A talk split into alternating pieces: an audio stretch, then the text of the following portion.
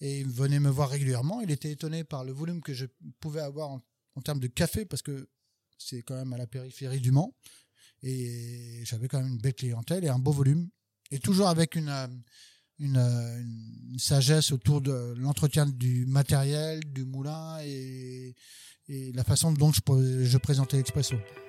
Bienvenue sur la cerise sur le café. Ici Charlie, aujourd'hui j'accueille Fred Poirier.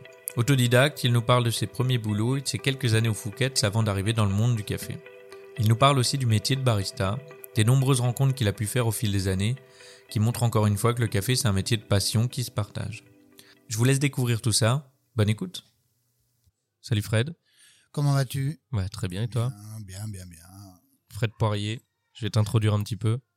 Alors, Fred, t'es euh, pour moi le plus grand buveur de café que je connaisse, déjà. euh, je sais pas comment tu fais pour être encore en vie, mais euh, voilà. T'es euh, quoi? T'es euh, barista, euh, formateur, torréfacteur, euh, responsable de vente. T'es un peu tout, non? Je touche un petit peu à tout, c'est lié à mon âge légèrement avancé dans la profession. T'as quel âge? 57, il y a peu de temps. Ah ouais, tu les fais pas. Hein Merci, merci. C'est le café, c'est 150 grammes par jour en moyenne. ouais, je vois ça. Ouais. ouais. Du bon et quelquefois un peu du moins bon, mais ça fait partie du jeu évidemment. Bah de ouais. découvrir euh, ce qui te plaît euh, réellement et puis euh, faut pas se fermer justement. Ouais. Et Fred, du coup, euh, t'es un homme assez mystérieux aussi. Hein. J'ai, fait mes recherches un petit peu, heureusement, merci ton LinkedIn. Hein. J'ai vu à peu près ce que t'as fait avant. T'as commencé par être limonadier en Bretagne? Ouais. Non, finalement, euh, je suis fils de cuisinier, de petit-fils d'agriculteur, petit-fils de boucher charcutier. Ouais. Donc, euh, tu- dans mes veines coule un peu le milieu du CHR, euh, de la bonne bouffe quand même, et puis euh, et puis provincial, hein, de toutes les façons. Je suis né à Rennes, capitale de la Bretagne, et ça, ça me va bien. ça, ça me va bien, mais d'origine quand même sartoise, Ok. hein, mais un peu bourlingué quand même. Mais la base, la base, elle est là déjà. Ok. Mais t'as commencé, ton premier boulot, c'était. euh, Euh, commis débarrasseur, place des Vosges. Ça s'appelait à ce moment-là, euh, pour les Parisiens, ils, ils vont le reconnaître, c'est euh, anciennement la Chope des Vosges et c'est maintenant chez Hugo. Ça fait l'angle de la place des Vosges. Et euh, j'étais commis des débarrasseurs et à ce moment-là, il y a le service militaire. C'était un petit, un petit taf que j'avais fait euh, sur une saison d'été. Ouais. Et euh, bah, je voulais surtout pas faire hein, et reproduire ce que je, je pouvais vivre à travers mes, en tout cas mon père qui était cuisinier et qui a bien morflé dans, dans ce milieu. Mais euh, tout ça, ça te rattrape finalement. hein. C'est, euh, c'est, il y a les gènes et puis euh, et puis faut pas le refouler. Tu le refoules quand t'es adolescent, puis après ça te rattrape très vite parce que parce que t'as envie de baigner euh, dans ce milieu et, de vivre euh, dedans quoi. Du coup, t'as travaillé toute ta, resta- ta vie en restauration? Pratiquement. Alors, euh, euh, une saison Place des Vosges, euh, formé, déformé par des, des grands noms euh, euh, au niveau des clients, euh, toujours un peu aspiré. le petit L'histoire du petit provincial qui découvre Paris et, et ça fonctionne à chaque fois. Euh, hyper intimidé par des gens, euh, tu sers des gens comme Georges Moustaki, Briali, Marie Ouais. Calter, tout ce milieu hein, de la place des Vosges. Ça t'embarque après euh, sur un service militaire en Bretagne, évidemment. Retour aux sources. Voilà, retour aux sources, je vois à la mer et euh, je bosse euh, le vendredi, samedi soir en discothèque comme barman, le dimanche euh, dans le club de foot du village et tout va bien quoi. Tu jouais ouais, ouais, je jouais, je, je jouais. C'était finalement le capitaine de l'équipe était le patron de la boîte et à ce moment-là. Est-ce que c'est eux qui sponsorisaient avec le nom sur les maillots ah, il, il se peut. Oui, oui, au moins le short, oui, oui, tout à fait. Ouais. Mais ouais, tout un esprit toujours de partage, de famille, esprit d'équipe, Ouais. euh, je dirais. Ça, c'est ce qui m'a animé. Puis j'ai fait du foot un peu, euh, un peu, euh, un, un peu de temps quand même et euh, baigné un peu dans ce milieu de, Ok. du, du monde collectif, je dirais. Ouais. Et du coup, après ça Après, ça, retour à, ah ben, euh, service militaire, retour à Paris par la suite. Et là, euh, j'arrive euh, sur la gare Montparnasse, Quart des Bretons. Euh, je m'arrête du côté du Lido Bar Parnasse. J'officie comme apprenti, serveur. Euh, j'ai vraiment bien les choses à apprendre. Euh, on met bien le, le pied à l'étrier. Ça, je vais le garder euh, sur tous mes instants. C'est un mot que je répète souvent, ça, le pied à l'étrier. Ouais. Et autodidacte en puissance, évidemment. hein. Je passais plus de temps à aller faire du foot, du sport, euh, au lieu d'aller monter en classe dans les, pour, pour les cours, évidemment. Donc ça, ça, euh, évidemment que c'est un handicap à, à ne pas reproduire, si vous m'écoutez. Mais euh, en tout cas, c'est l'école de la vie. Euh, J'ai aucun regret autour de ça, mais euh, absolument aucun regret. Moi, je suis fait comme ça et euh, et euh, à côté de ça, j'apprends un peu le métier du, du limonadier, du commis limo- limonadier, du débarrasseur de table. Et après, ça me lance sur. euh, je veux grimper un peu le boulevard Montparnasse. Ouais. Je vais grimper, je vais aller chercher une place qui euh, au, au, Select Montparnasse. C'est en face de la coupole. Ok. Où là, euh, on me fait un peu confiance et euh, il y a une belle personne qui m'accueille. C'était anciennement le directeur, Monsieur Francis, qui est à ce moment-là, qui est toujours resté une entité dans le monde des limonadiers à Montparnasse. Et c'est un super endroit. hein. On est on est autour de la coupole. euh, on est autour, on n'est pas très loin de la closerie des Lilas, donc euh, évidemment les descentes de tous ces gens. Et dans ces années 80-90, on avait encore la chance de côtoyer tout ce show business, euh, le cinéma, parce qu'il y avait une équipe de foot aussi le lundi au Select où on faisait des, matchs organisés par Francis, Interbar, et ça c'était super. Mais il y avait aussi tout ce monde sportif, écrivain, artiste qui sortait. Et ils n'avaient pas peur de se montrer. Mais on avait très peu de paparazzi finalement. Et donc les gens, tous ces gens-là sortaient. Il n'y avait aucun frein au niveau des contacts. C'était assez amical et réservé tout à la fois. Il y avait une forme de respect. Mais on côtoyait toutes ces personnes. Et quand tu es un petit minot de la province, bah, c'est Ça t'a amené au ça- Fouquet, ça Exactement, parce que M. Francis, à un moment, il s'est dit euh, Petit Fredo, tu as fait le tour de l'affaire, je vois que tu tapes du pied, donc je vais te présenter à. À, à ce moment-là, c'était Monsieur Casanova, Ouais. père qui, euh, qui, euh, qui euh, embauchait. Donc, il me présente au directeur et au maître d'eau euh, qui sont des amis à Monsieur Francis. Je suis recruté en ce sens, présenté à Monsieur Casanova et euh, de cette personne. il faut bien savoir qu'à ce moment-là, ces personnes-là choisissaient avec qui ils voulaient travailler, ne serait-ce qu'un commis débarrasseur ou un barman ou un chef de rang. C'était encore un petit peu à l'ancienne. Et, et j'ai fait quelques années au Fouquet's. Trois ans. Ouais, quelques années et rattrapé bah, euh, par l'ouverture d'une famille hein, où j'étais pas réellement préparé parce que euh, je suis aussi un quelqu'un qui, est- qui travaille dans le collectif mais où- qui est aussi euh, qui a une petite part de, de mystère et d'ombre, c'est que je suis aussi assez solitaire. Ouais. dans des actes et euh, et, euh, et là fonder une famille euh, pas simple mais euh, en plus je, je viens d'une grande famille avec ses avantages et ses inconvénients. Donc euh, pas pas bien prêt quoi mais il- bah, le pas est fait faut assumer et donc euh, retour euh, à la case départ la guerre du Mans Mhm. les 24 heures du Mans donc ça c'est euh, Je les ai fait à vélo il y a pas longtemps. ah, bien On a fait en relais, euh, on les a fait à vélo il y a, c'était au mois d'août, Hmm. je crois. Donc euh, sympa, première fois que j'allais au Mans. Bah, c'est euh, belle réalisation en 24 heures. C'est l'entité des, gens comme Steve McQueen, Paul Newman et, et bien d'autres. Et, euh, et euh, les courses mythiques de Ferrari euh, Mhm. et les Ford GT et compagnie. Donc il y a un, un peu de moteur ouais, dedans. Euh, puis les, les motos. Donc ça vit très très bien euh, autour, de, autour de ça. C'est là que tu as ouvert ton affaire? Et donc à côté du circuit des 24 heures, ouais, dans un petit village où, où à ce moment-là, j'ai quand même bossé dans un pub sur le Mans, à la gare du Mans, pour me réapproprier un petit peu tous les codes, parce que tu es quand même déconnecté de la vie parisienne hein, quand tu retournes en province. Ouais, et puis euh, oui, et quand tu travailles, c'est pas non plus les mêmes codes, on n'attend pas les mêmes choses de, de toi dans un pub de, de- du Ouais. Mans et, et euh, par rapport au Fouquet, quoi. Euh, exactement, et encore que le CV avait bien, bien attisé euh, l'envie, la direction qui m'en- m'engage, mais après, il faut relativiser.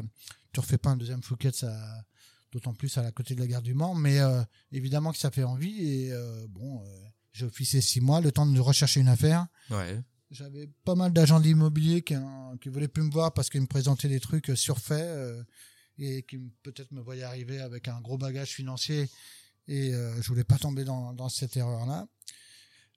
Six mois après, je visite une. les- Vraiment, c'est pas la dernière affaire, mais on était au bout, quoi. J'ai visité pas mal de choses dans, sur le Mans et tout autour. Et un jour, un soir, on repasse sur une petite route de campagne euh, et on est à côté de, à côté de- du circuit. On fait un petit, un petit virage vers Spey où je trouve un établissement que je connais très bien parce que euh, quand j'étais en culotte courte, J'allais boire ma petite Orangina il y a, quand j'avais 6-7 ans et je m'en rappelle très bien, c'était une affaire florissante. C'était les années 70. Hein. Euh, et le fameux été 76 où il y a eu la sécheresse, mais c'était euh, en termes de volume de bière, d'eau et de soda, je c'était de la folie. Euh, on était en rupture de tout, de tout produit. Et, euh, et moi j'étais môme. Mon père allait boire évidemment sa bière ou son Ricard pendant quelques heures. Et moi je jouais au baby foot et avec tous les tous les mômes. Et je me suis dit, mais c'est pas possible, cette affaire, cette affaire était en liquidation judiciaire. Et je me dis, bah, c'est là où je vais me poser. Et l'agent commercial, il me dit, mais je t'ai emmené partout et tu me, et tu me dis, tu veux cette affaire-là. Ouais, bah, j'ai envie de relever, un défi. Et, et ce défi-là, moi, je connais. Et même si, euh, allez, c'était euh, les années 70, 20 euh, ans après, finalement, 20 ans après, tu l'as tenu 6 ans à peu près, c'est ça? 6 ans et demi, ouais. 6 ans et demi, on l'a, avec mon épouse, hein. Ouais. On l'a remonté tranquillement. On a commencé à faire un peu de bar-jeu, de concert. Euh, et puis, pour vivre, tu t'aperçois qu'il faut faire un peu de bouffe, du salé, du sucré, euh, dans l'esprit un peu routier, euh, un petit peu de séminaire, un petit peu de mariage, un petit peu de traiteur. Mhm. Euh, et et cette affaire-là, je remonte. Je récupère aussi le, le tabac. y a dans cette ville de Spey, il doit y avoir 2500 habitants à ce moment-là. Euh, il y a deux trois affaires seulement, deux trois licences 4. Puis après, ça s'est mis à une, une, ou deux. Et, euh, et euh, je fais du développement euh, à tous les niveaux, hein, soirée, pub. Euh, okay. aussi associatif parce que je, la passion du foot me reprend. je suis bénévole, je suis inséré dans le bureau de, de ce club de foot. J'ai un peu d'appui. à ce moment-là, le MUC 72 était en Ligue 2, remonte en Ligue 1. Je deviens un fidèle supporter. Euh, je fais venir un petit peu les, joueurs, les joueurs pro à l'école de foot de Spey et c'était des très très grands souvenirs. On a vu des gens passer euh, à boire un café, euh, des gens comme Bakary, Perlade et compagnie, toute cette écope, Régis Bernardo qui est le, bien sûr le. Et comment tu passes alors à ce moment-là de ton restaurant et de, du foot à je crois, si je me trompe pas, la Vasa euh, alors ça c'est une ça c'est une, très très bonne question. J'ai oublié aussi comme j'ai j'ai encore la, tête avec le ballon d'heure d'hier soir. J'ai vu Didier Drogba et euh, je frissonne encore parce qu'il est quand même venu euh, dans l'établissement et pas mal. c'est le seul que je connaisse de, des noms que tu as donnés jusqu'à ah maintenant. Ouais, bah Didier, il a été sauvé et remis en selle par une, euh, une, belle personne qui vit euh, autour du Mans et qui est Alain Pascalou et qui a été chercher euh, Didier Drobin en région parisienne et il l'a super bien suivi. c'est un petit aparté mais c'est important, c'est important de le savoir. Petit aparté, pourquoi pourquoi j'ai bossé chez la ou comment ou comment t'as fait bah, Pourquoi? Parce que parce que tout simplement. Donc t'étais étais quoi? T'étais commercial chez eux? Non, oui, oui au départ, mais quand dans mon restaurant, dans mon établissement, je servais du lavazza qui était à ce moment-là euh, distribué par France Boisson, qui était mon fournisseur de bière. Ouais. Et on me fait découvrir cette marque-là par Gérard Négrier, qui est une pièce essentielle aussi dans mon parcours du café, qui était passionné de café, euh, Gérard, et euh, qui l'est toujours d'ailleurs, et qui vit autour du Mans, et qui m'a mis sur le chemin du café. Et c'est, je peux te l'accorder, c'est vraiment la première personne qui a commencé à me parler de café, qui lui comme, connaissait aussi les torréfacteurs locaux et artisanaux. On parlait pas encore de café de spécialité à ce moment-là. Non, on parlait pas, sauf qu'à ce moment, là Vatsa fait du euh, la croissance externe, ils en font toujours, euh, je pense, et ils rachètent les Antilles à, au Mans, qui est un torréfacteur local, une belle place avec beaucoup de volume. Et euh, je tombe un petit peu dans cette escarcelle de, de clients parce que bon, je bois pas d'alcool à la base. Mhm. je suis très caféiné déjà et je l'étais déjà dès mon adolescence. À, à, côté de ça, je savais pas ce que je buvais, mais mais il me fallait du café. Et, euh, et pourtant, j'en avais pas besoin parce que je suis, euh, apparemment, j'étais un hyperactif. Et, ah bon? Élevé un petit peu à la codéine euh, à la naissance. un, peu, un peu de mal à, à m'endormir, apparemment. La bougeotte.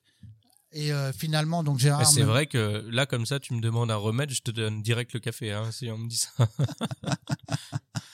Donc c'est euh, ça aussi ça, ça a un lien. Et, euh, et donc Gérard me met euh, en place me fait découvrir les cafés Lavazza à travers un 100% arabica. Parce que je voulais pas du tout de robusta.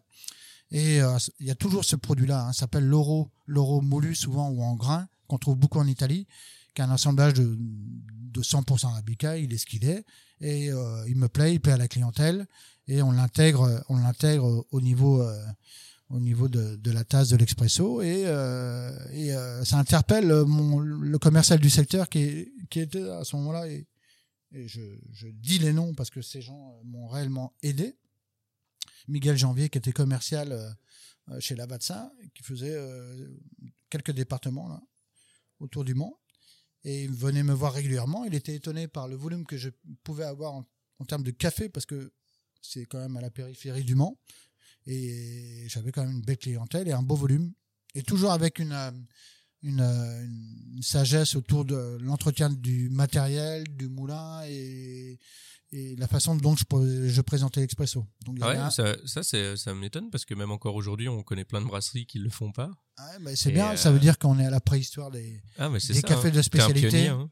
Et euh, un petit peu interpellé, ouais. mais là il y a aussi une autre histoire, c'est quand je bossais au Fouquet's, on m'apprenait à, à, ce moment-là, on avait, on préparait nos plateaux nous-mêmes dans l'office, et euh, il y avait euh, un bel officier euh, d'origine kabyle qui m'apprenait à tasser le café à ce moment-là déjà. Ok. Et quand on passait la caisse, il y avait à ce moment-là des caissières, et si elle te, elle te faisait l'addition, le ticket qu'on donnait au client, et euh, le plateau ne passait pas si la tasse d'expresso, déjà euh, au Fouquet's dans les années 88, 89, 90, si vous n'ameniez pas de créma sur la tasse, vous étiez refoulé à la caisse et vous refaisiez tout votre plateau de, okay. de café. Donc, euh, quand tu perds du temps à faire du café, t'es pas très content. Tu te dis, oh là, je vais essayer de maîtriser ma mouture et mon tassage et je vais sortir mon plateau de la première fois.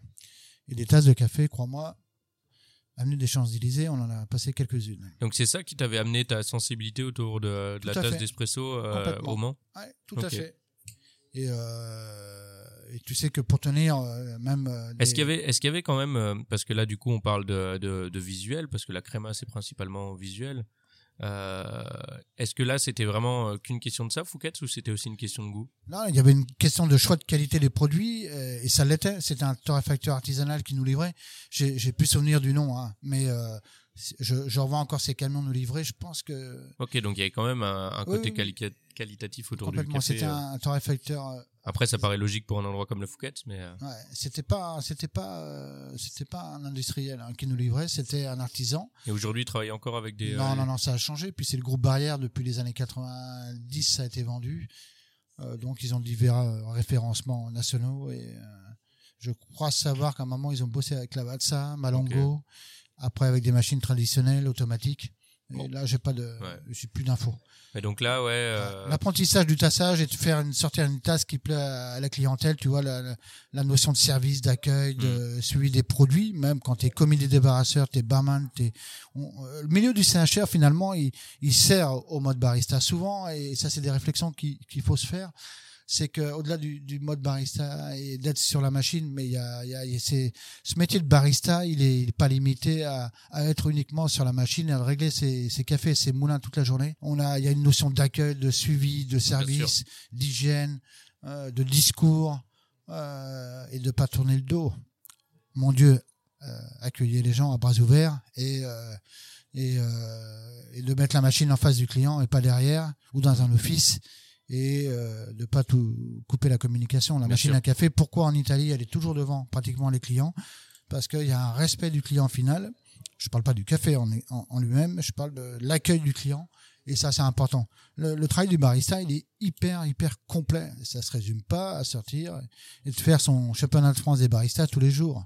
Mmh. Euh, Au-delà de la qualité, bien sûr, intrinsèque du barista et ce qui va servir, il y a, y a, beaucoup d'à côté. C'est ça mmh. qui est important. Et ouais, le monde du CHR nous aide. Sans ouais. faire l'école hôtelière, hein, je vous rappelle, autodidacte en puissance. Sans faire l'étape de l'école hôtelière dont je ne voulais pas être formalisé et formaté. Mmh.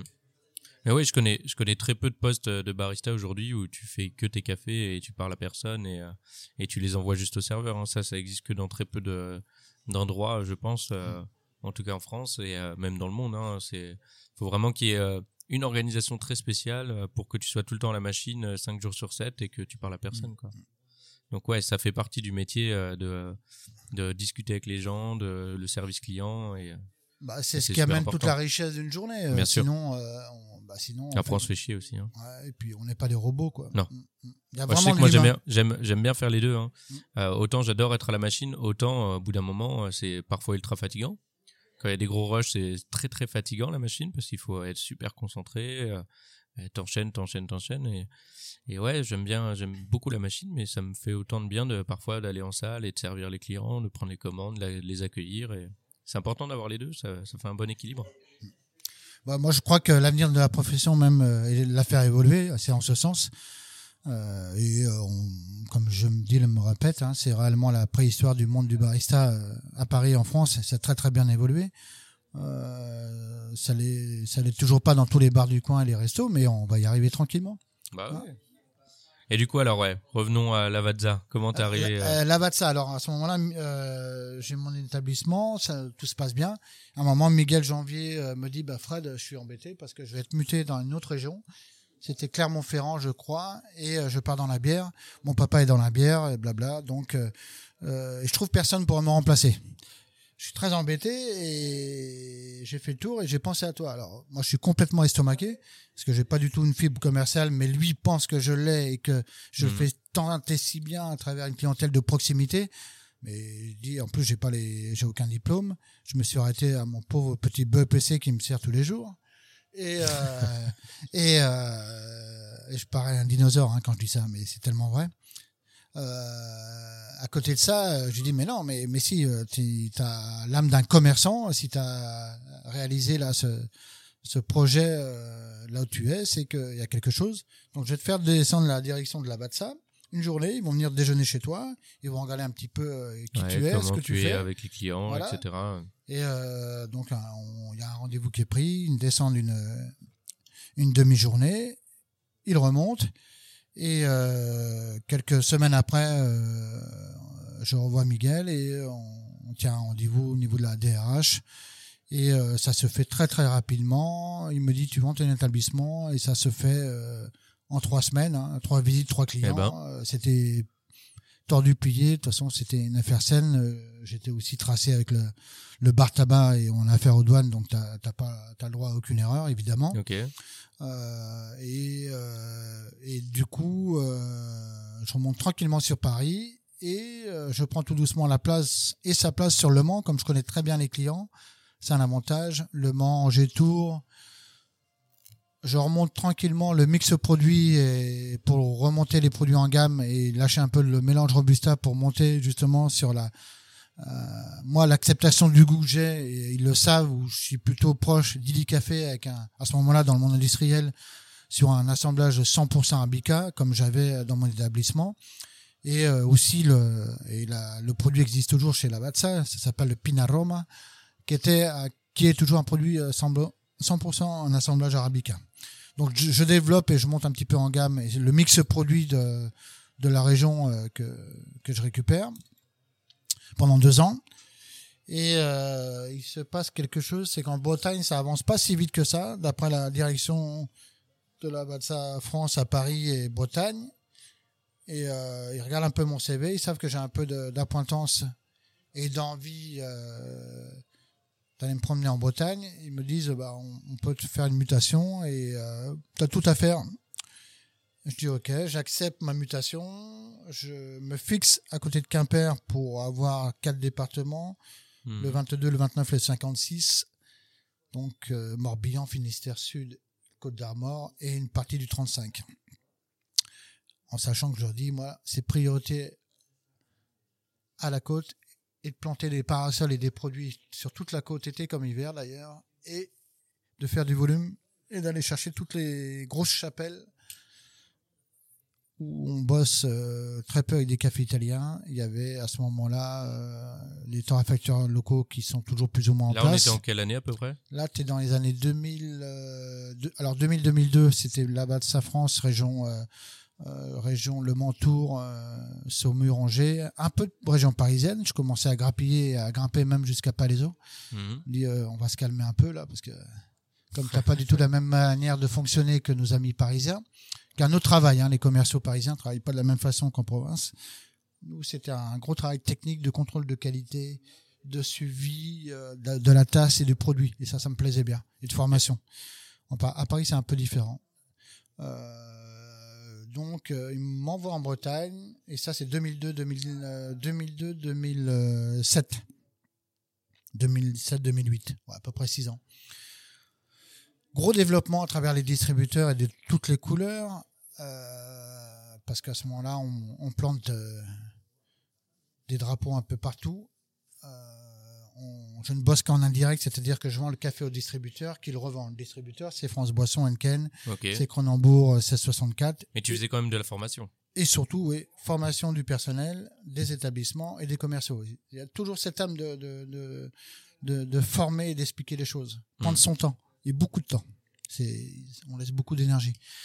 Et, euh, et même un produit comme ça, bah, il s'explique avec le peu d'informations qu'on puisse avoir, parce qu'on a un paquet de café, une couleur de café à vendre.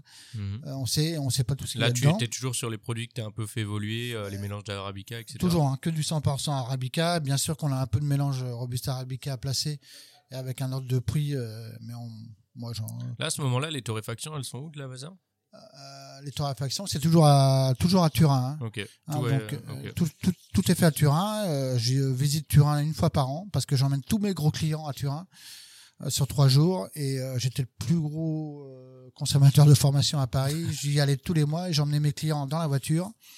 On passait une nuit au restaurant et à l'hôtel et deux jours de formation, deux jours de nuit et ça permet de capitaliser, de verrouiller ton client final Ok. pour quelque temps en tout cas, sur ce que tu sais faire et euh, de leur amener du bonus et euh, faire l'aller-retour euh, 3-4 heures ou 5 heures dans la voiture. On parle de plein de choses et ça c'est c'était euh, c'était hyper hyper familier, hyper euh, hyper humain Ouais, ça devait être sympa. hein. Ouais, et euh, je le faisais très très régulièrement. Euh, donc ça c'est ça c'est surtout sur la, sur le secteur breton où il a fallu développer. Après euh, il y a prescription, on peut parler de chiffres. J'ai dû démarrer avec 5 tonnes de développement, un prix moyen. euh, 5 tonnes par an de, en vente? Ouais, en vente avec les distributeurs pour finir à 55 tonnes, je crois, la dernière année euh, et plus de 400 Pas clients. mal. euh, Ouais, il devait être content. il devait être content, tout en sachant que derrière, quand j'ai été remplacé, euh, bah, ils, ils ont mis euh, au moins deux trois bagnoles en plus, c'est-à-dire deux trois salariés et deux trois lascars pour pouvoir. À ce euh, moment-là, est-ce qu'on on parlait déjà de single origin? Est-ce qu'on parlait déjà, euh, est-ce qu'on commençait à parler de café de spécialité ou toujours pas?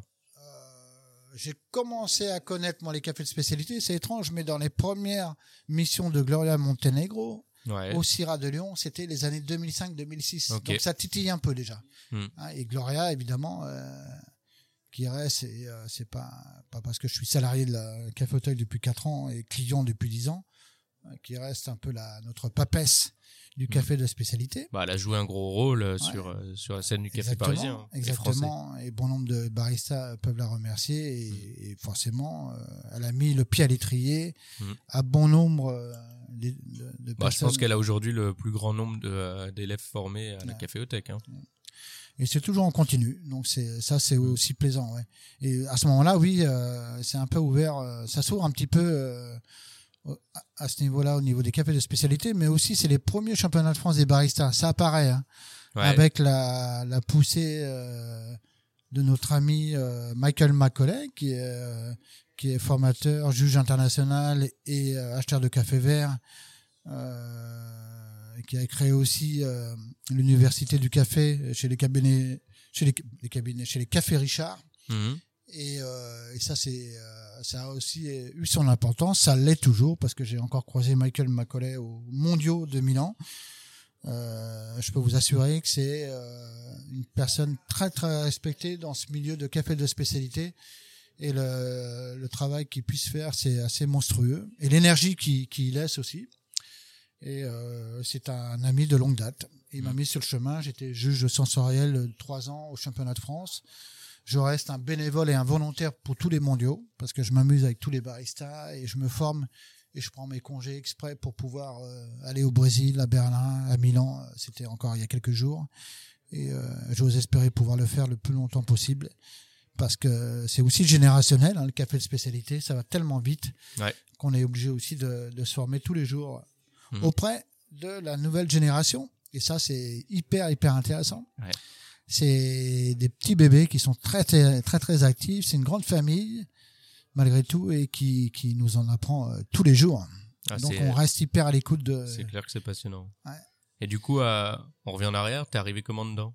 Dans les cafés spécialités. Alors après, euh, je suis happé par France Boisson parce Ouais. que je taquine tellement de monde et toutes les couleurs. Donc France Boisson là qui distribue à ce moment-là euh, les Euh, cafés que tu. euh, La Valsa, bien sûr. Et surtout, ils savent que je suis un petit peu amoureux du Café. C'est un secret pour personne parce que je rêvais de rentrer chez Illy Café. Ça se Mhm. fait pas. Ils me proposaient une, pro- une proposition de travail à Lyon. Je suis prêt à déménager. mais- À déménager, c'est il n'y a aucun souci. Mais on se met pas d'accord sur la partie salariale. Donc, euh, on va se revoir plus tard. L'histoire va nous le dire. Et euh, à ce moment-là, France Boisson euh, a une politique de formation de tous les commerciaux et des clients finaux euh, dans chaque région et me capte pour être formateur Bretagne. mhm. Et ça pendant un an. Il y a un changement de, de politique de travail qui se fait un an après. Ils coupent les vivres. Donc je suis en rupture conventionnelle. Ok. Euh, je commence à vendre, je m'intéresse à la torréfaction, je commence à vendre un fameux torréfacteur électrique il y a déjà une douzaine d'années. Et là, je fais la connaissance de Christophe Servel, Terre de Café, qui est dans son petit coffee shop là, rue des Blancs-Manteaux, et lui aussi précurseur. Ouais, un des pionniers. euh, Ah, exactement, il m'a appris beaucoup de choses, hein, et c'est pour ça que je le nomme. Un profond respect euh, pour, ces, euh, pour cette personne qui, qui était aussi un des pionniers euh, entre Gloria. euh, Bah, de toute manière, c'est, euh, c'est, ça fait partie des gens que j'ai aussi envie d'interviewer. hein. Ouais, j'ai envie tu- de comprendre. Je ouais. pense que tu, pas, tu vas passer quelques heures avec Christophe. Ouais. Des gens aussi comme Luc Provost qu'il faut pas oublier, Van Nouz, Rue Richer et des personnes bah, évidemment comme Nico Piéget, euh, Rémi, Mm. toute l'équipe de KB, KB et Back in Black. hein. Ouais. C'était les, tout ça les, les précurseurs. Après est arrivé, pardon, l'arbre à café Hippolyte, Courty, Mhm. Coutume, Qui Stéphane arrive un peu plus tard. Coutume aussi Ouais. sont arrivés un poil plus tard. ah, 2010-2011, euh, Stéphane Ouais. Cataldi, euh, quelle référence, ça reste un référent euh, en France. Il est au fin fond de sa Bretagne, il est très bien parce que je connais son petit coin là, c'est à Loirgat, Mhm. à côté de Morlaix, et c'est euh, une très belle référence. D'ailleurs, on peut goûter ses cafés à Montparnasse chez Hexagone Chez Hexagone. ouais. avec notre ami Chung Lang et toute l'équipe. Ça, ça reste des référents, euh, évidemment. Mm. Respect, respect. Mais ouais. Donc là, Après, alors, euh, donc, euh, ce fameux torréfacteur électrique euh, me- m'emmène sur les championnats de France des baristas. Et, auquel t'as participé? Euh, comme juge sensoriel pendant trois ans, grâce à Michael Macaulay, euh, des gens comme Stéphanos de Manotis, euh, Crate, à Athènes euh, et juge international, m'a formé euh, des gens comme euh, Sonia, euh, la, première femme experte en, café de spécialité, qui est, vraiment la, personne incontournable des cafés de spécialité, juge international, qui est bien sûr en Islande, qui est une figure, la personne la plus connue au monde dans les cafés de spécialité. Donc, euh, je, à ce moment-là, j'interpelle Malconing France, Malconing parce que ce sont les moulins, euh, et ils sont sponsors du championnat de France. Ils cherchent une personne pour faire du réseau et autour des baristas pour euh, alimenter le fameux et la poussée du fameux EK43 euh, C'est- révélé. Ça allait être ma question. Ouais. Eh oui, révélé par Matt Perger, notre fameux barista Ouais. australien. Mhm. Et il faut savoir que ce produit-là, au départ, il voulait complètement arrêter le- la fabrication. Matt est arrivé à ce moment-là et a bousculé euh, tout le cheminement euh, commercial de Malconing à Hambourg. Euh, et là, il, y a un- il va y avoir un démarrage fulgurant hein, qui s'arrête pas d'ailleurs. Euh, Malconing France est créé à Paris et est géré par Hambourg. Ça va tenir, ça va tenir deux trois ans. Mhm. Je nomme un distributeur auprès de Paris qui est euh, DM Tech France, Emmanuel Delpierre, euh, qui reprend et qui rachète l'entreprise. Et euh, moi, je, je donne euh, tout ce que je peux donner à travers tout mon réseau et mes contacts. Des... Là, tu, tu bosses avec eux. hein. Je bosse, alors je bosse pour Hambourg pendant deux ans. Ouais. Je fais des, régulièrement des trajets Paris-Hambourg et euh, pour attraper les euh, évidemment, je crée ces grands comptes euh, et je vais créer des grands comptes comme Illy Café. C'est pour ça qu'on se retrouve avec les, les acheteurs. Et, euh, et bien sûr, ça se fait puisqu'ils connaissent déjà le matériel. De, ils en ont besoin pour pour euh, leurs diverses euh, points points café. Et Illy, à ce moment-là, est beaucoup plus développé que Lavazza Non, non, non, ils sont, ils restent. euh, Et pourquoi toi, t'avais envie de bosser euh, pour eux? Parce que pour quand tu es dans les cafés industriels, euh, Illy c'est la référence.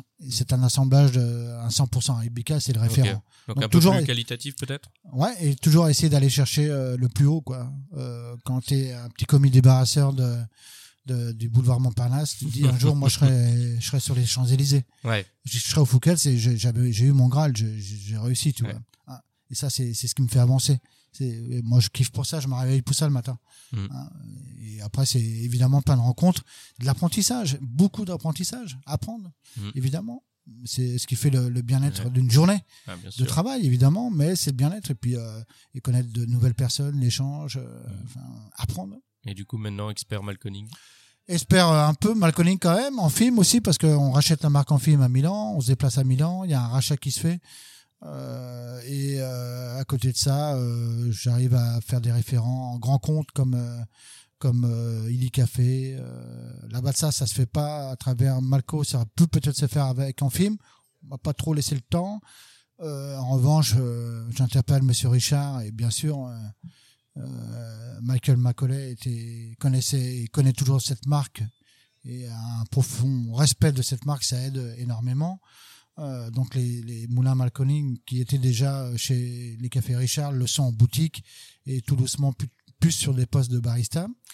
Euh, ça rentre aussi chez Maxi Coffee, ça rentre euh, euh, chez Illy, ça rentre chez Monsieur Blanc, notre notre Marseillais et, et même si les négociations sont toujours difficiles dans le sud de la France, elles se elles se font en tout cas à travers la marque Enfim. Euh, et euh, ben un jour vient la date de de, divorce avec euh, avec la société Demtech euh, représentée par Emmanuel. Ça se fait en ce sens.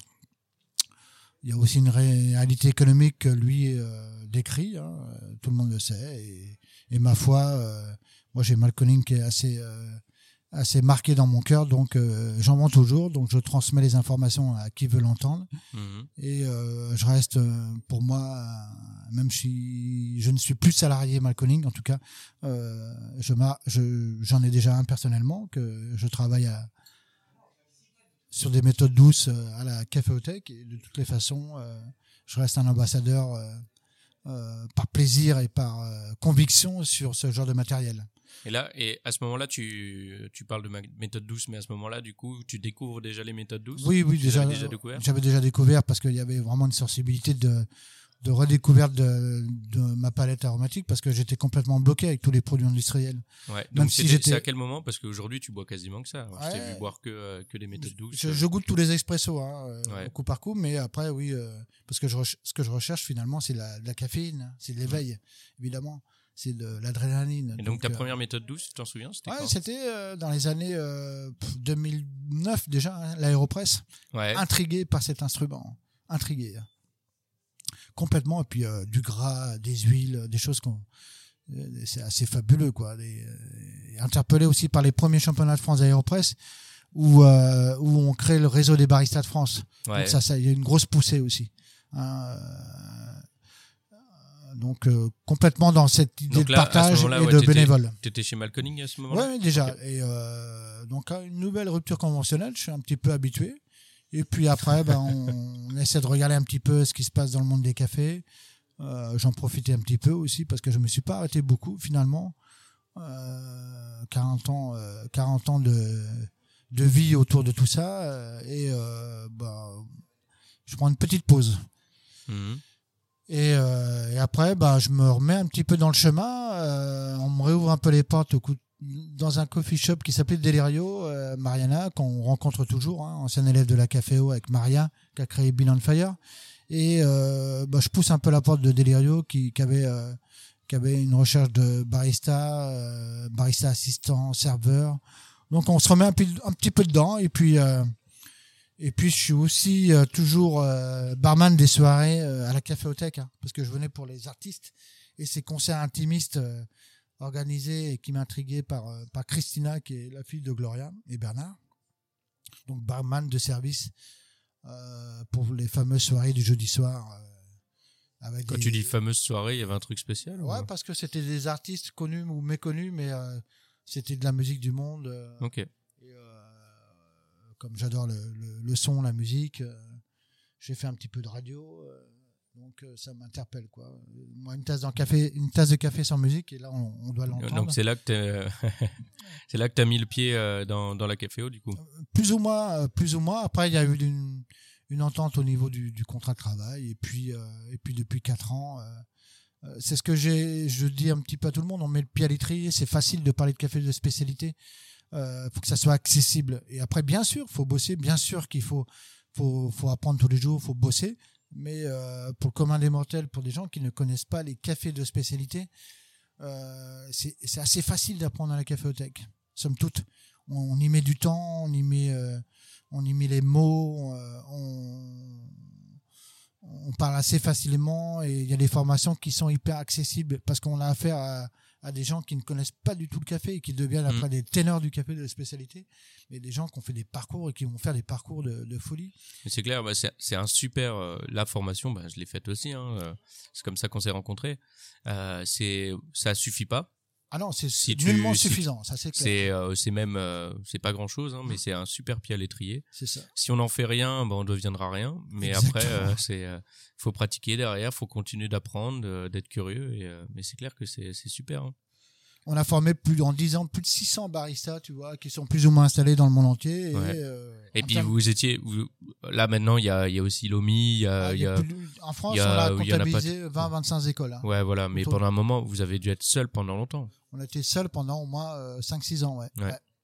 5-6 Donc, ans. euh, Et ça interpelle toujours. Euh, Il y a des référencements, des, des, des conformités qui vont se mettre en place à partir de 2022. C'est toujours en cours. Mhm. Mais, euh, mais, euh, mais ça fonctionne. L'école fonctionne très bien. On a une personne comme Alice Frémont qui s'en occupe depuis deux ans et qui a Mhm. donné un coup de fouet euh, à l'école. Et c'est éloquent et conséquent, évidemment.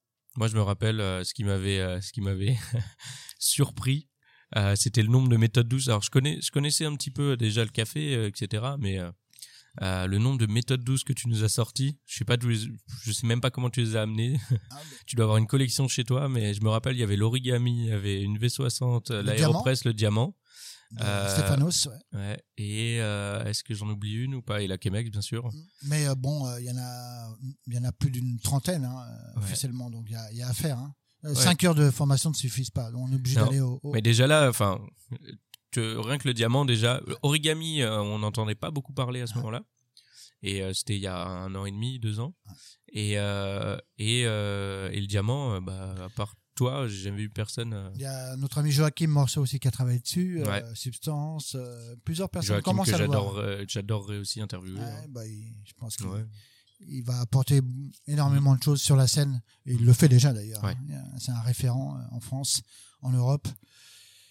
Et euh, bah, longue vie en tout cas à son établissement. Bah, C'est ouais. tout ce qu'on peut lui. Si vous, a- euh, si vous avez jamais été, allez-y, parce que c'est particulier. Ouais. Hein, c'est pas un coffee shop euh, en tant que tel. C'est un comptoir un peu de, de chef, on va dire quasiment. Ouais. Je sais pas, ça me fait penser un peu aux, tu sais, les Japonais qui cuisinent sur les, les Exactement. plans de chat face aux clients, bah, ça, ça ressemble à ça. C'est hein. ça. Je sais pas si c'est inspiré de ça ou pas, mais ça ressemble vraiment à ça. Moi, je passe quelques heures de temps en temps. Je fais Mm. un petit arrêt pour évidemment euh, faire un achat des, des geishas de, de la Finca Deborah. Bah, connaît faut prévoir un petit peu de temps quand on y va. hein. un peu de temps, un peu d'argent. un peu. Mais en tout cas, on sait ce qu'on achète et euh, ça. on sait comment que c'est On, fait. on paye l'expérience, on Ouais. paye pas que le café, Ouais, exactement. on Ouais. paye aussi du savoir et, euh, et c'est cool quoi. Quand Parce on peut passer le temps euh, quand Chung Lang est chez Hexagone à Montparnasse, euh, Mhm. c'est aussi une très très belle personne.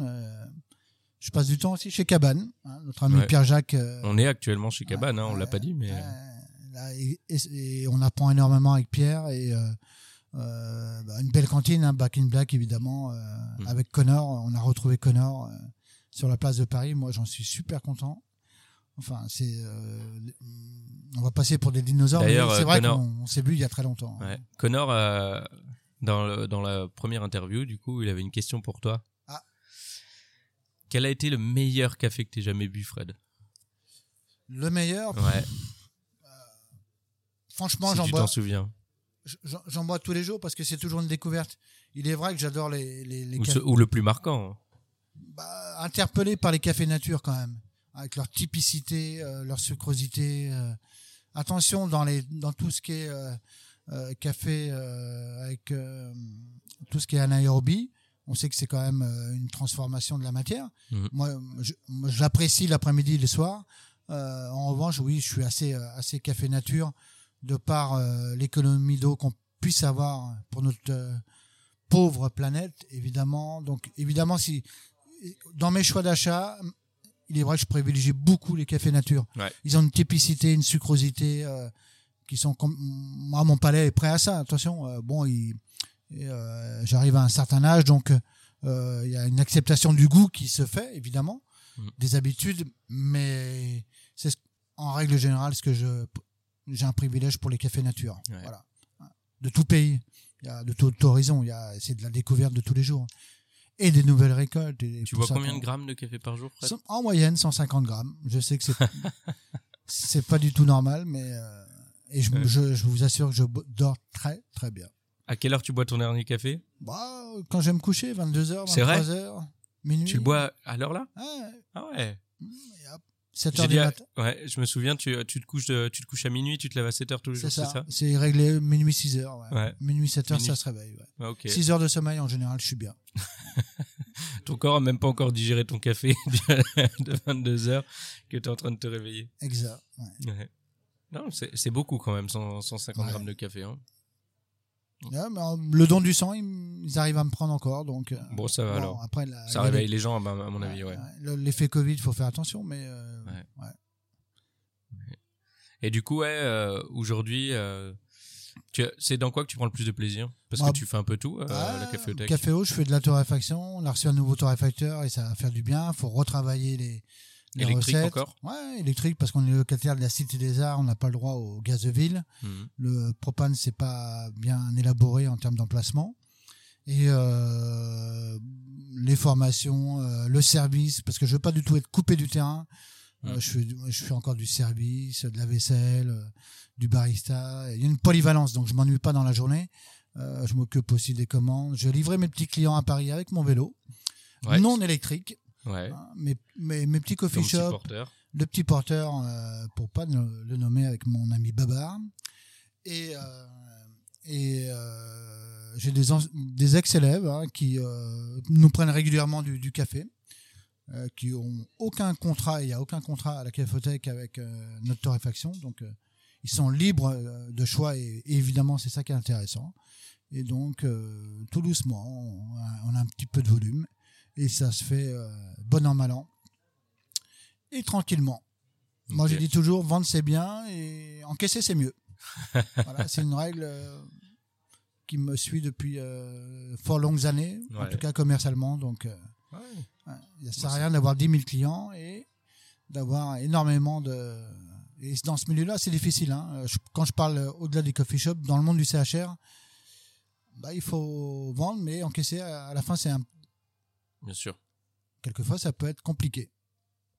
Et comment t'es- comment t'expliquerais, toi, parce que t'es là, t'es là depuis longtemps, pourquoi on est autant en retard sur le café de spécialité en France? Pourquoi? Bah, C'est lié à notre éducation alimentaire, tout simplement. C'est le. Certes, on est un pays de gastronomie, un pays du vin. Euh, sur le café, on n'a jamais, jamais, jamais été éduqué, tout simplement. Mais c'est dingue quand même. C'est euh, pourquoi? Parce qu'on a colonisé la- l'Afrique de l'Ouest euh, il y a 100 ans, où poussait évidemment le robusta, il pousse toujours, hein, Mhm. et euh, Cameroun, Congo euh, et d'autres pays hein, de l'Afrique de l'Ouest, où euh, on a nos ports d'attache et on a fait du business et on nous a constamment fait consommer ce genre de produits avec bien sûr de l'arabica, des mélanges. On peut pas boire un 100% arabica. Robusta en tout cas en, en ce moment c'est pas réellement possible, surtout dans les machines expresso. Mais ça, ça tend à évoluer. Il y a des recherches autour de Robusta qui fassent que ça tend à évoluer.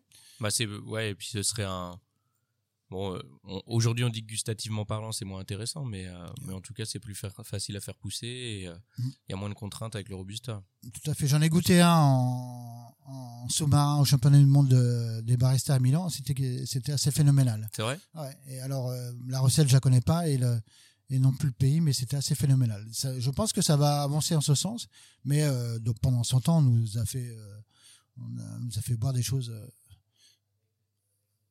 pas, pas spécialement très acceptable pour le goût. Donc ce goût de boulet, de grillé Ouais. est trop poussé.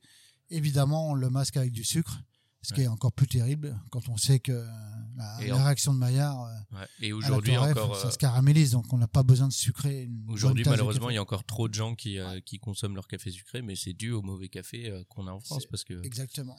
Il y a, lié il y a à- quelques restaurants euh, par-ci par-là qui commencent à avoir des bons cafés ou des cafés de spécialité. euh, ou, au moins qui portent un intérêt euh, au choix de leur café, mais euh, la majorité des brasseries aujourd'hui, euh, Ouais. Encore et encore, il y a et encore que tous ces. Mais alors, ce qui est, euh, je formais ce matin des, des gens qui, tu vois, à la caféo, hein, qui sont, qui viennent du monde industriel, du café industriel, hein, qui le sont toujours, et évidemment, qui sont pas du tout habitués, ils sont interpellés euh, par la recherche de leur palette aromatique. Mm. Euh, et moi, ça passe tout simplement par tout d'abord la, la recherche du goût, Mm. et je leur amène une palette de fruits tout frais. Mm. Euh, Après, c'est qui tout double? Soit les gens sont trop habitués à leur goût de café amer euh, qu'ils associent à la caféine et, et, euh, et au réveil. Soit justement, ils redécouvrent et là, ils sont les plus heureux du monde. quoi.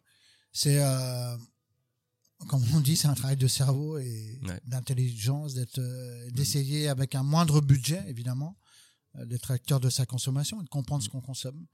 Et euh, la première chose qu'on fait en général le matin, c'est de se réveiller, de, de s'éveiller avec une tasse de café. Ouais. Pour avoir de la caféine, bah, ça passe par un café filtre. Mm. Un café filtre euh, avec un, un café de spécialité. Tu bois pas de café au lait, toi? Ah, je le goûte, hein, le latte, le capou, je le goûte, le flat. Euh, comme c'est, on le sait que ces deux molécules euh, à la digestion n'arrivent pas à se marier. Euh, et puis de toute façon, je je vois pas moi l'intérêt de, de goûter un café, euh, même par plaisir. Je le comprends. Évidemment, il y a des clients pour, mais pour moi personnellement, je reste toujours sur des cafés filtres et espresso. ouais. C'est clair que c'est euh, une transformation du produit, quoi. hein, Ouais. Mais, euh, mais on peut faire des bons, des bons lattés, on peut faire des mauvais et- Ouais. Il y a des compromis de goût et de choix de café, de Mhm. spécialité qui vont bien se marier avec le lait et, et surtout euh, tout ce qui se passe maintenant avec les laits végétaux. euh, Mhm. On oublie pratiquement euh, énormément le, le lait entier. hein. Bon après, est-ce que euh, est-ce que mettre du lait, c'est pas un peu comme mettre du sucre, hein, quelque part? Ah, ça, c'est. Et on est à peu près sur le même, euh, la même transformation. Enfin, j'entends, euh, j'entends là- par là qu'on transforme le produit et que euh, qui, euh, qui a le plus ou le moins raison euh, Ouais. entre le sucre ou du lait. Quel intérêt? C'est là. Après, sur la palette aromatique, euh, il faut bien sûr euh, le, le plus accessible, c'est retrouver euh, le mode des méthodes douces, hein, le Socofi, Mmh. c'est les ça. méthodes filtres. Ouais. Essentiel parce que même pour nous tous les jours, une tasse expresso à définir euh, sa palette aromatique, c'est ça reste sommairement euh, Mm. toujours très difficile, très délicat. Ouais. C'est un entraînement, on s'y prête évidemment, mais euh, c'est beaucoup plus simple et facile avec des filtres. Et comment tu le vois le monde du café de spécialité dans 5 ans, dans 10 ans? Moi, je pense qu'il en, il aura encore avancé. On a 400 coffee shops à Paris, je pense 600 en France, Hmm. plus de 100 personnes. euh, Ça, c'est des, bases de chiffres. 100 personnes en specialty coffee, en coffee roaster qui, qui se forment. euh, et avec tous les centres de formation, à mon avis, on est à peu près à 1000 formations, euh, une centaine par mois hein, dans, dans toutes les écoles, 20, 20 25 par en France. Ouais. On est à peu près à 1000, 1000, 1200 personnes qui se forment autour des cafés de spécialité. Ouais. À peu près. Donc ça, ça, ce n'est que le début. Quand je parle de préhistoire, on y est déjà Ouais. et ça va continuer. Le seul doute, c'est euh, le chamboulement climatique. Évidemment, Oui. c'est la ressource. C'est euh, euh, que vont devenir nos, nos fameuses, Bah, nos fameux le cafés, vin, hein. exactement, les fameux cafés de aussi, spécialité. mais L'arabica, les grands crus, à travers le boule- bouleversement climatique. Mhm. Ça, c'est la réelle question. De faire du développement et, et du business et d'avancer euh, et de faire comprendre les goûts, c'est juste un peu plus facile. Avoir les ressources, là, c'est autre Ouais. chose. Ah, mais j'ose espérer que ça va évoluer énormément et qu'on ne pourra pas aller dans un lieu euh, sans qu'il y ait un bon café et, euh, et quelque chose de recherché, ce sera bien. Mais il faudra aussi beaucoup de gens formés pour pouvoir travailler ces cafés-là. Et les agriculteurs euh, sont pas en reste aujourd'hui. Hein. Les fils d'agriculteurs font des, des- maintenant des études d'agronomes et ça c'est super bien parce qu'ils reviennent dans les fermes, ils la quittent à un moment euh, de leur vie professionnelle, ils y reviennent, ils ont fait des études d'agronome, Mhm. pratiquement tous, et reviennent, euh, se rappellent de l'histoire de papa, du grand-père, et, euh, et ça, moi, j'y j'y crois fortement. Il y a vraiment un retour aux sources. Et puis ça va aller de pair aussi avec une meilleure rémunération des producteurs, parce que avec les industriels aujourd'hui, euh, c'est pas forcément euh, une très bonne rémunération. On en parle dans le café de spécialité aussi, euh, un petit peu, de cette rémunération supérieure, et c'est important. hein. Complètement. Et le, je crois que les groupements d'achat se développent de plus en plus. On a quelqu'un en France qui a fait un super boulot. Il continue d'ailleurs. C'est Florent Gou avec le groupe Esperanza. Mhm. Et ça, c'est une belle éthique, c'est une belle démarche. Euh, il faudrait que tout doucement qu'il y ait des groupements d'achat qui se fassent avec du directuel. euh, euh, Il y a, un- je pense, un, un élève qui fait un travail de fourmi et de titan.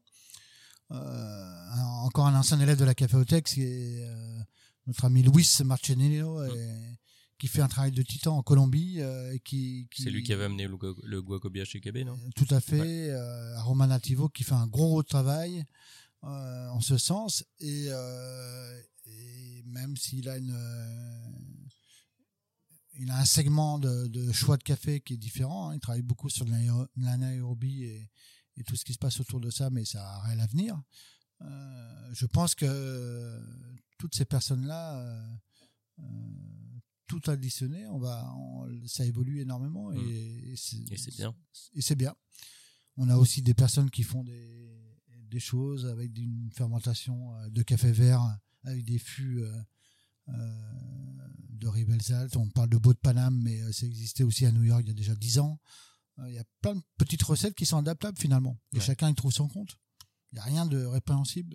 Non. On est sur le goût et euh, ça, appartient à chacune et à chacun. Mm. C'est complètement universel. Et c'est beaucoup de petites niches qui s'additionnent et euh, forcément ça a une incidence sur la, la recherche du goût Mhm. Et de la tasse et tout ce qu'on peut euh, communiquer autour. Ouais, mais c'est ça qui est super intéressant, c'est que justement ça bouge toujours parce que grâce aux gens euh, comme Louise, grâce à tous ces gens qui euh, qui font des recherches, qui, qui essaient de nouvelles choses, qui développent des choses et qui font grandir et c'est top. C'est ce qui fait que c'est aussi passionnant. hein. La science a ses limites, mais on a besoin de la science évidemment. hein. Euh, Ouais, mais c'est pas grave. Au pire des cas, on reviendra un petit peu en arrière parce qu'on se rend compte qu'on a été trop loin. Et, euh, et c'est pas grave. Et on reviendra à un produit plus. euh, peut-être qu'on ira plus aussi loin dans, la- dans l'anaérobie. euh, Peut-être qu'au finalement on se dira que le robusta, ben non. Mais c'est pas grave. Ça, ça confortera justement. On n'aura pas de remords. euh, euh, c'est aussi la construction d'une vie, de, de choix de goût, de l'essai du choix et, et d'être complètement différent à travers la perception euh, Ouais. de, la matière et de la tasse. Et c'est ça qui est intéressant. Créer euh, et cultiver des différences Mhm. essentielles. et puis découvrir les différents pays aussi parce qu'il y en a tellement. Bah, euh, j'étais surpris. et, euh, des, beaucoup de gens le sont encore, mais euh, des cafés chinois aussi. Euh, L'avancée des, des cafés chinois, ouais, ça va être une euh, pour la, la, la, la moitié du siècle prochain. Je pense Mhm. que là, il va y avoir des volumes assez époustouflants. Mhm. On parle aussi du café du Vietnam qui se met sur les grands crus d'arabica. Ouais, parce qu'ils étaient principal importateurs de Robusta, ex- de robusta. Ça. Avec le Brésil, oui, tout à Mhm. fait. Et euh, même au fin fond du Brésil, on commence à trouver des perles. euh, Ça avance, ça avance dans le bon sens et ça interpelle, mais c'est aussi générationnel. Hein, Toute la nouvelle génération qui arrive, Ouais. elle est vraiment sur euh, cette accept- acceptation du goût. Mhm. Hein. Pas forcément l'ancienne génération. Ouais. Bah, Il y a de plus en plus de clients aussi qui demandent des Brésiliens, des choses comme ça. hein. Donc euh, c'est euh, vietnamien pas encore trop. Il n'y a pas trop de demandes euh, autour du, euh, du- des cafés du Vietnam. Les euh, premiers que j'ai- découverts, c'est avec Back in Black et, et aussi des cafés de Birmanie. Ouais. Hein, ça a été assez étonnant. ouais. Back in Black est assez à l'affût de toutes ces petites choses aussi, ça aide. Ah, ça c'est bien. Bah, il faut, il faut, il faut des torréfacteurs comme ça Mm. qui vont chercher justement, et qui nous font découvrir ça. Il en faut. Ça me rappelle un cupping que j'avais fait il y a deux ans à Sao Paulo euh, et euh, ils étaient- ils- Birmanie, même ils cherchaient où c'était hein, dans le monde sur la carte ouais. mondiale. et- mais Birmanie, ça existe. Mais ouais, regardez. ils s'avaient interpellé sur les choix des cafés sur un cupping. Ah, bah, j'ai, progressé en géographie depuis, euh, depuis que je suis dans le café. Hein. Bon, prochain, prochain interviewé, on va, on va essayer d'avoir quelqu'un qui est pas loin de nous là, non? Ah oui, voilà. On sait pas encore s'il, est- s'il est d'accord. Hein. Mm. En tout cas, on a tendu la perche. ouais. Quel est son nom? Pierre-Jacques Anciao et ce monsieur a ouvert ce lieu qui s'appelle Cabane et je vous y invite euh, allègrement. Et euh, est-ce que tu aurais une question pour euh, Pierre-Jacques? Mais il faut que tu le dises pas très fort près du Ah, micro pour pas qu'il l'entende. Ah, Comment, comment il le voit, lui, le, le café de spécialité? Elle est dans court terme, 5 ans. Ok. Parce qu'il est là depuis longtemps aussi. hein? Ah, c'est un dinosaure aussi. hein? Il Ouais. est jeune, mais il, il a commencé. euh, Je le regarde là, il ressemble pas trop à un dinosaure, hein, mais euh, ah, il a son petit côté euh, avec son petit caractère qui va si bien. On le connaît en ce sens. bah parfait. On va voir s'il est d'accord pour la prochaine interview et et puis je lui poserai la question. Merci en tout cas. Merci de votre confiance. Merci à toi, Fred. Ciao, Salut. bye.